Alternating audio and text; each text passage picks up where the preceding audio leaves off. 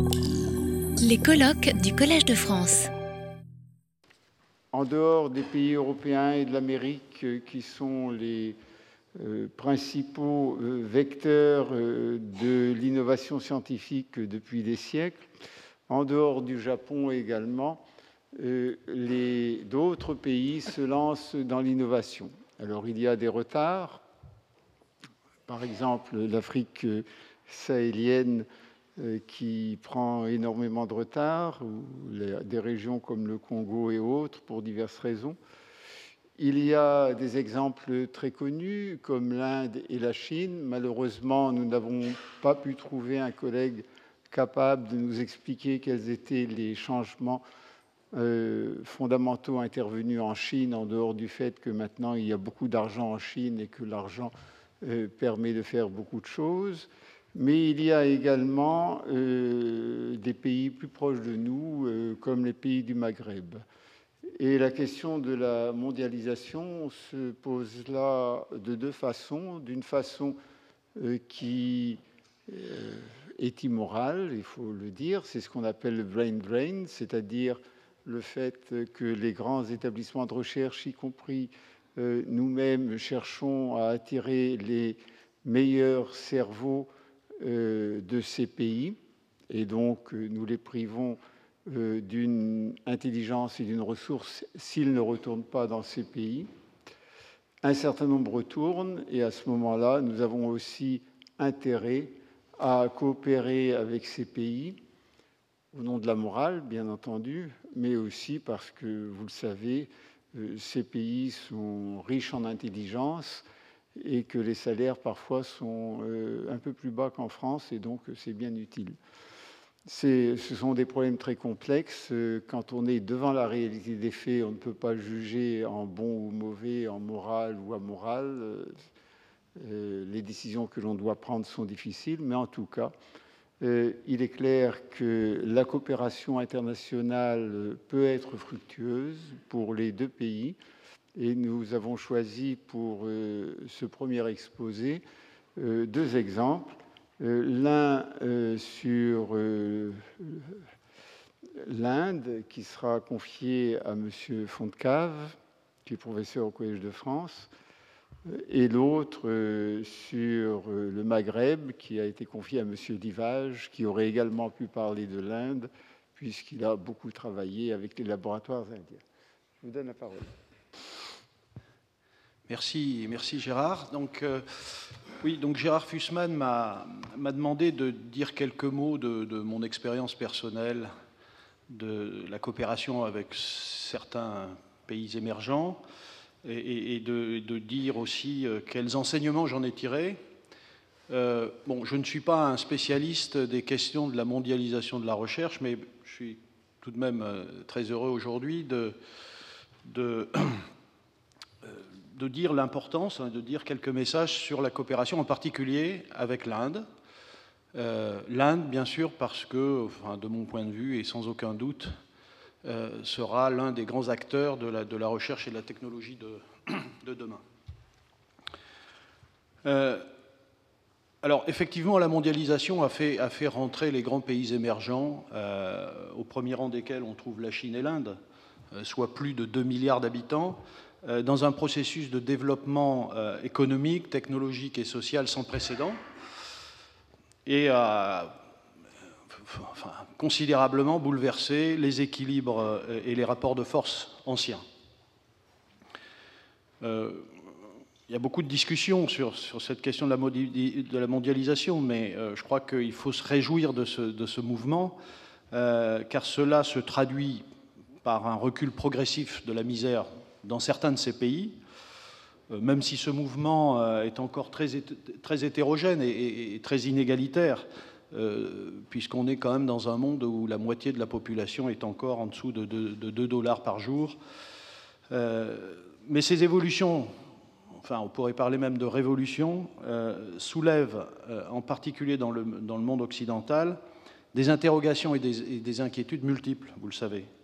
Euh, sur le plan scientifique, euh, ce sont des inquiétudes sur, euh, sur l'impact de ce développement économique sur l'environnement, les problèmes de pollution, les problèmes de, production de, gaz à effet de serre, etc.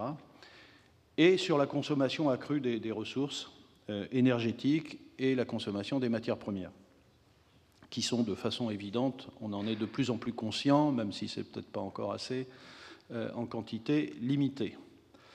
Et puis sur le plan économique, euh, ce sont les inquiétudes sur la, compétition euh, qui, est exercée par ces pays, qui s'appuient sur un marché interne énorme, sur une ressource humaine immense et bon marché, Gérard Fussman l'a signalé tout à l'heure, et une capacité exportatrice qui est croissante. Bah, finalement, ce sont des inquiétudes sur une sorte de, décentrage du monde euh, qui en découle et, dont la plus peut-être frappante et inquiétante manifestation euh, est ce phénomène de, délocalisation de nos activités économiques qui pèse évidemment sur nos emplois et nos salaires. Alors que l'économie soit de plus en plus mondialisée, que les échanges s'accroissent et se diversifient, que les acteurs de ce mouvement euh, soient de plus en plus nombreux, Bon, ce n'est pas, nouveau, euh, que les révolutions euh, technologiques de la fin du XXe siècle, en particulier dans les, technologies de l'information et de la communication, aient, considérablement accéléré, le phénomène, euh, c'est évident. ce que je voudrais dire ici, c'est que pour moi, enfin, la, grande nouveauté, et, qui est, peut-être insuffisamment prise en compte et, analysée, en tout cas on, commence à peine, c'est que ces pays qu'on appelle émergents, je ne sais pas s'ils apprécient eux-mêmes euh, ce, terme, euh, ne sont plus seulement des, espaces potentiels de consommation de masse et de travail à bon marché. la grande nouveauté, c'est que ces pays ont compris que le potentiel de croissance de leurs économies dépendait avant tout de leur capacité propre à former, au plus haut niveau, à la recherche et par la recherche, euh, les talents de leur jeunesse, à les retenir sur le, territoire national et euh, à les mobiliser autour d'objectifs euh, de plus en plus ambitieux de recherche, de développement scientifique et de technologie. Donc misant avant tout sur la matière grise, ces pays ont engagé au cours de ces dernières années des efforts sans précédent en matière d'enseignement supérieur et de recherche, de formation des élites à, l'innovation technologique. De sorte que, euh, effectivement, nous pouvons logiquement euh, être inquiets, car en effet, les délocalisations ne concernent plus seulement les activités subalternes, utilisant une main-d'œuvre peu qualifiée et des tâches à faible valeur ajoutée liées à des technologies anciennes, mais s'étendent de plus en plus à des activités innovantes, à fort contenu scientifique, dans les domaines, par exemple, de, l'informatique, de l'environnement, de l'énergie, de la médecine, euh, on, en a parlé hier, des, biotechnologies. Voilà, alors nous, avons euh, ici, en France et ailleurs, vécu longtemps avec cette idée de moins en moins justifiée et d'une certaine façon de plus en plus arrogante euh, que notre capacité d'innovation, en raison de l'excellence de nos enseignants, de l'excellence de nos chercheurs et ingénieurs, de la qualité de nos infrastructures, était bien supérieure à celle des pays dits du Sud ou de l'Est.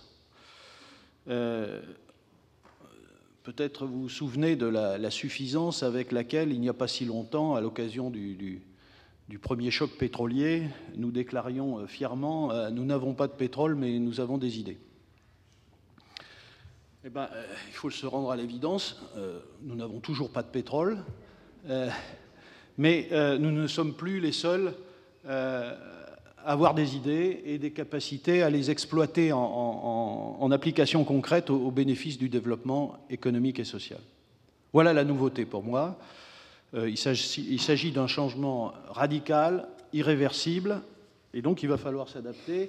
Et une des réponses, je vais en parler un peu, euh, cette réponse, ce sont de nouvelles coopérations, de nouveaux modes de coopération. Alors, pour être plus concret, je voudrais illustrer, donc, euh, comme on, l'a dit, mon propos en, discutant le cas très particulier de l'Inde, euh, cet, immense pays dont on parle si peu ici et qui nous est donc si étranger. J'ai toujours trouvé frappant de voir à quel point, malgré certains efforts, l'Inde et la France, pour l'essentiel, s'ignorent. D'ailleurs, ceci montre bien combien est relative hein, la, perception que chacun a de la, centralité, de l'importance, du poids de son pays dans le concert international, du prestige de ses propres valeurs. Euh, j'ai eu cette occasion de maintes fois, ouvrez des quotidiens indiens. Euh, avec un peu de chance, vous y trouverez les résultats du championnat de France de football euh, comme seule preuve de l'existence de la France. Ah il y a le portrait de Carla Bruni. Ah, il y a le portrait de Carla Bruni, oui, peut-être. J'étais pas dans la page People, je suis allé directement. En première page. Ah, euh, alors c'est la même chose de notre côté. Hein, euh, faites l'exercice aussi dans les 15 jours qui viennent, regardez les journaux et, les, journaux télévisés et vous m'appelez quand vous avez une information sur l'Inde. Euh, et puis aussi, euh, là j'ai fait l'exercice très récemment, euh, rentrer dans une, grande librairie et, demander à voir les ouvrages consacrés au développement économique, social, culturel de l'Inde contemporaine. Bon, il n'y en a pratiquement pas, ça se compte sur les, doigts de la main, alors que évidemment les étagères sont remplies d'analyses et d'études sur la Chine. Euh, sans doute la Chine nous effraie davantage et l'Inde nous apparaît toujours, et comme d'habitude, comme, acteur de l'économie mondialisée, beaucoup moins solide et donc beaucoup moins inquiétante. Alors, si j'ai choisi de dire quelques mots sur l'Inde, c'est bien en raison de, la fabuleuse croissance économique récente de ce pays, euh, qui concerne, donc, je l'ai dit, plus d'un milliard d'habitants. Euh, et, une des caractéristiques importantes, c'est que la, moitié, plus de la moitié à moins de 30 ans, et, qui se traduit par des transformations étonnantes de la société indienne que, j'ai pu constater dans les dix ans que j'ai passés euh, euh, récemment. Mais aussi parce que personnellement c'est un pays que j'aime, qui me fascine depuis longtemps et que, j'ose le dire, je connais assez bien. J'y ai fait quelques visites et séjours chaque année plusieurs chaque année euh, pendant les dix dernières années.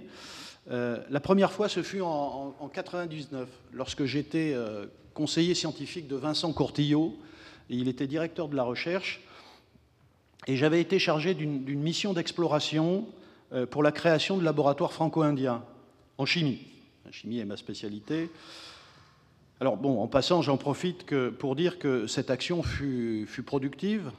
Euh, puisqu'il existe aujourd'hui un centre franco-indien de synthèse organique qui est très actif, avec beaucoup d'échanges entre les, Français et les Indiens, d'étudiants en particulier, dont l'idée vit le jour euh, en 1999 à Bangalore au cours de cette, euh, au cours de cette mission.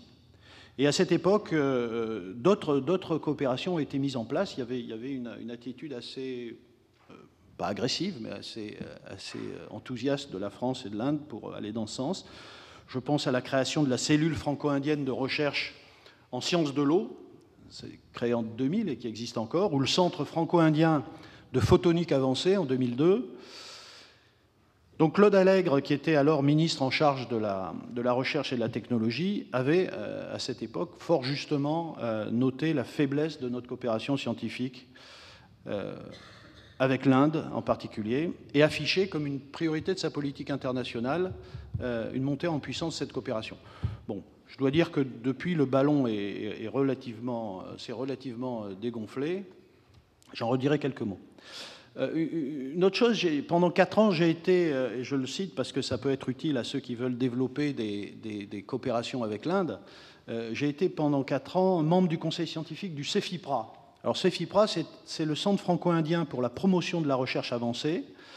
Euh, c'est un organisme qui existe, qui, marche bien, qui est très efficace, euh, malheureusement de, moins en moins doté, euh, et qui soutient des projets bilatéraux de recherche entre laboratoires indiens et un laboratoire français. Ça fonctionne encore.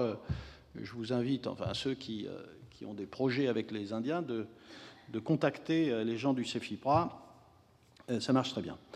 Euh, Donc, à, cette occasion, pendant ces quatre ans, j'ai eu l'opportunité de visiter la, grande majorité des, grands centres de recherche indiens, et en particulier les Indian Institute of Science, les Indian Institute of Technology, euh, qui sont euh, à Delhi, à Bombay, à Bangalore, à Hyderabad, à Chennai, etc. Et puis l'année dernière, en 2009, j'ai eu l'honneur d'être invité euh, sur la chaire Raman, du nom du, prix Nobel indien, par l'Académie des sciences de Bangalore, où, j'ai passé quelques mois. Voilà, donc toutes, toutes ces expériences, ces années m'ont permis de rencontrer des professeurs et des chercheurs indiens euh, euh, absolument fascinants, euh, brillants, ouverts sur le monde, ambitieux, et puis de, vraiment prendre la, mesure de la révolution scientifique et technologique dont je parle aujourd'hui. Alors l'Inde, c'est un pays qui est immense et, compliqué à appréhender. C'est un pays essentiellement d'immenses contrastes. D'un côté, en queue du classement des, PIB euh, dans le monde rapporté au nombre d'habitants. Euh, ça varie entre la 125e et la 128e place. Euh, L'Inde est caractérisée par une population alors, qui, est, rurale à 70% et qui est au moins un tiers sous le seuil, de pauvreté. une espérance de vie en moyenne de, de 64 ans, plusieurs centaines de millions d'illettrés, un taux d'alphabétisation à peine de 60%, et de très sérieux problèmes d'infrastructure et d'équipement. En même temps, l'Inde est au sixième rang mondial pour le nombre de milliardaires. Euh, c'est une puissance nucléaire. Euh, des secteurs économiques comme, l'automobile aujourd'hui, l'acier, l'informatique, la médecine, les biotechnologies sont en pleine croissance en pleine, modernisation et deviennent en effet compétitifs à l'échelle internationale. Donc pays de contraste aussi entre d'une part une éducation de masse très déficiente au niveau de, l'école en particulier, euh, et d'autre part un enseignement supérieur euh, hyper élitiste, soutenu agressivement par tous les gouvernements, avec chaque année actuellement euh, quelque chose comme 2,5 millions de diplômés du supérieur, dont environ 500 000 ingénieurs ou équivalents et 20 000 docteurs. Et le gouvernement actuel a annoncé pour les, pour les années 2015-2020 des objectifs probablement euh, trop ambitieux et, assez difficiles à atteindre, mais de 5 millions de diplômés du supérieur, 1,4 million d'ingénieurs, 50 000 docteurs, tout ça dans 800 universités et 1500 institutions de recherche. Donc une masse critique absolument considérable et évidemment avec un effort tout tout particulier dans cette politique élitiste en direction des Indian Institute of Science et Indian Institute of Technology, euh, qui, il faut le dire, mettent en œuvre euh, des taux de sélection à l'entrée qui, sont de l'ordre de 1%. D'ailleurs, ça explique pourquoi, euh, dans les classements, l'Inde apparaît souvent, assez souvent, derrière deux autres pays qui sont en, pleine activité, qui évidemment, euh, il s'agit de la Chine, mais aussi du Brésil. Mais du point de vue de la qualité des institutions de recherche, euh, les, classements montrent que euh, grâce à ces Indian Institute of Science and Technology, l'Inde est devant le Brésil et la Chine. Et le gouvernement d'ailleurs a annoncé la création de huit nouveaux Indian Institute of Technology. Alors cette politique évidemment passe par des budgets de recherche qui sont et de développement qui sont en croissance impressionnante, pour passer de 1% à 3% du PIB. Par exemple, le budget 2010 est en augmentation de 18% par rapport à celui de 2009. Alors je crois que nous n'avons pas pleinement conscience, en tout cas en ce qui concerne l'Inde, euh, de, ces évolutions euh, et nous continuons à voir l'Inde voilà, comme un pays encore insuffisamment développé, ce que, euh, ce qu'il n'est évidemment plus. Alors, je disais au tout début que, le processus de mondialisation n'était pas nouveau. Euh, et alors, bien sûr, euh, mais ça a déjà été dit hier à plusieurs reprises, euh, c'est particulièrement vrai en ce qui concerne la science, qui ne doit depuis, longtemps son épanouissement qu'à la mise en place d'échanges, de collaboration à travers le monde, qui est la seule façon de fédérer des compétences différentes et complémentaires. ces, échanges et ces collaborations sont mises en place également pour les applications pratiques malgré les problèmes euh, généraux de, propriété intellectuelle, de brevets, etc. Mais on, voit ces collaborations s'installer, y compris dans les applications et dans la recherche appliquée. Et c'est cette façon qui va nous permettre, je crois, de résoudre euh, des très très grands problèmes comme ceux de l'énergie, de l'environnement, de la santé à l'échelle de, la planète. Donc d'une certaine façon, la complexité extrême de tous ces sujets de recherche, de tous ces domaines de recherche, nécessite d'une part toujours plus de, de, pluridisciplinarité et d'autre part de coopération.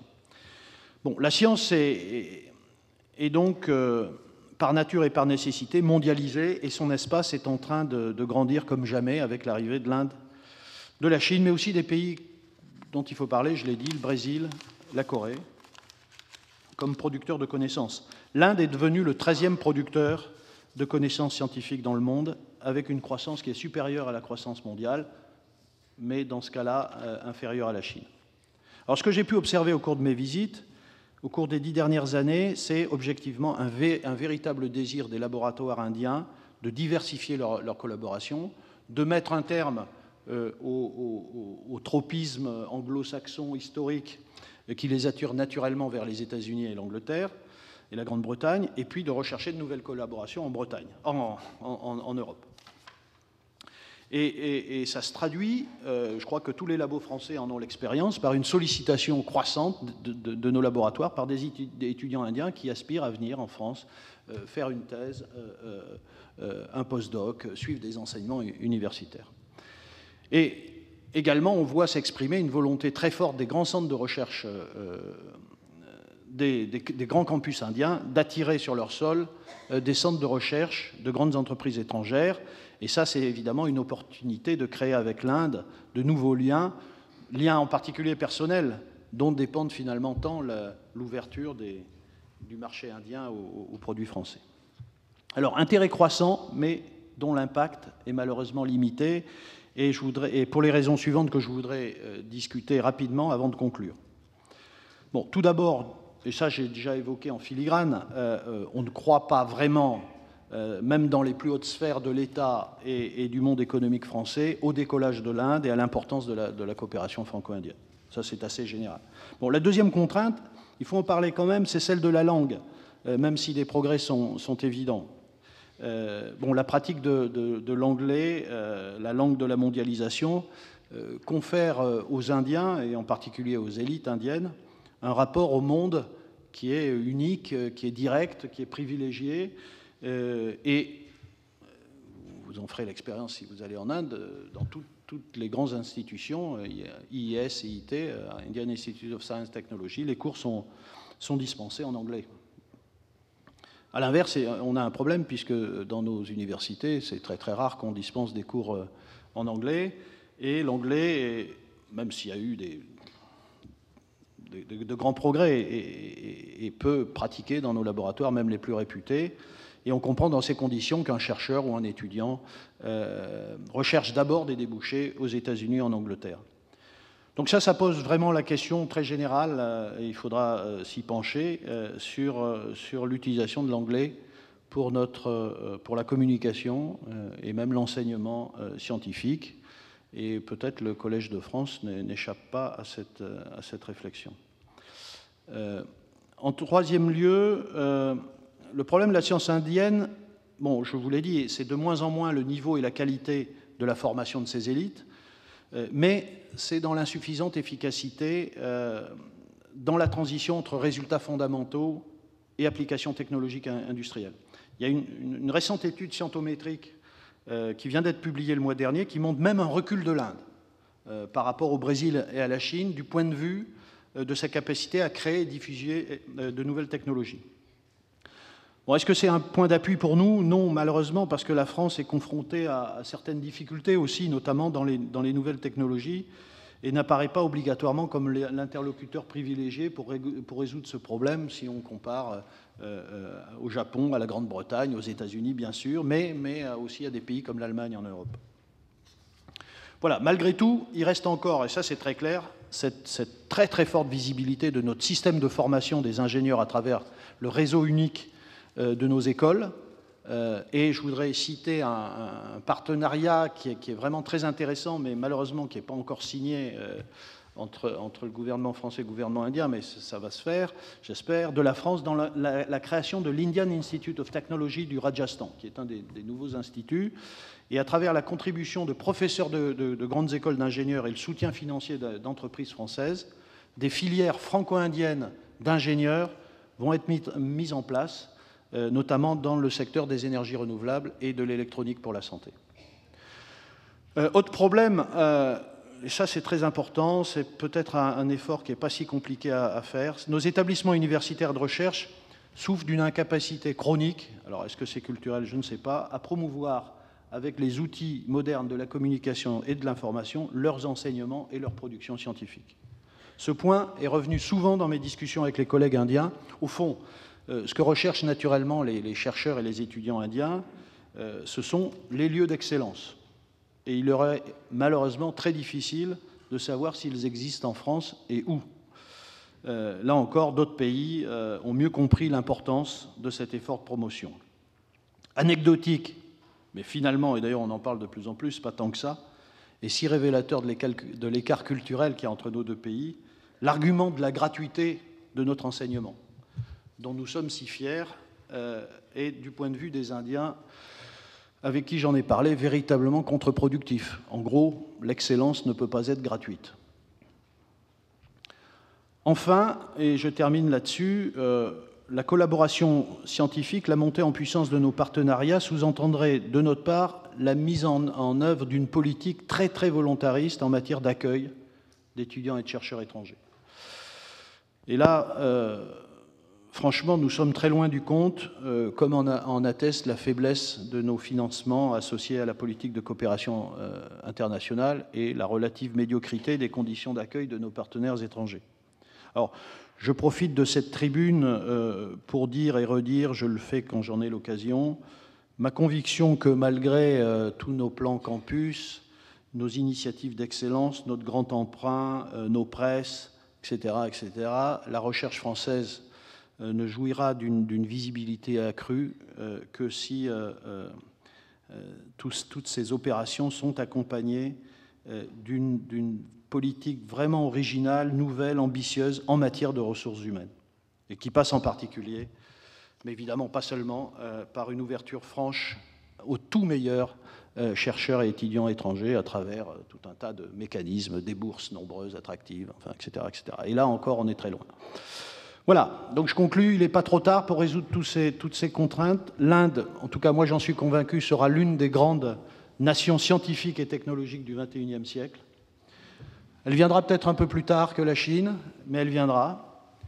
Euh, donc elle doit constituer un axe prioritaire de nos futures politiques de coopération et euh, objectivement, euh, il y a de la place car vraiment, je l'ai dit et je le redis, tout indique que l'Inde souhaite ces coopérations.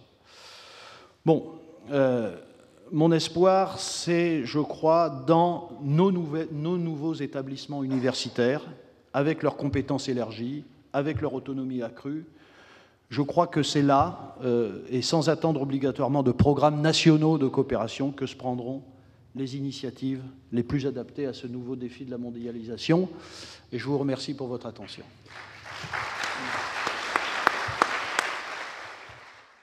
Retrouvez tous les contenus du Collège de France sur www.colège-2-france.fr.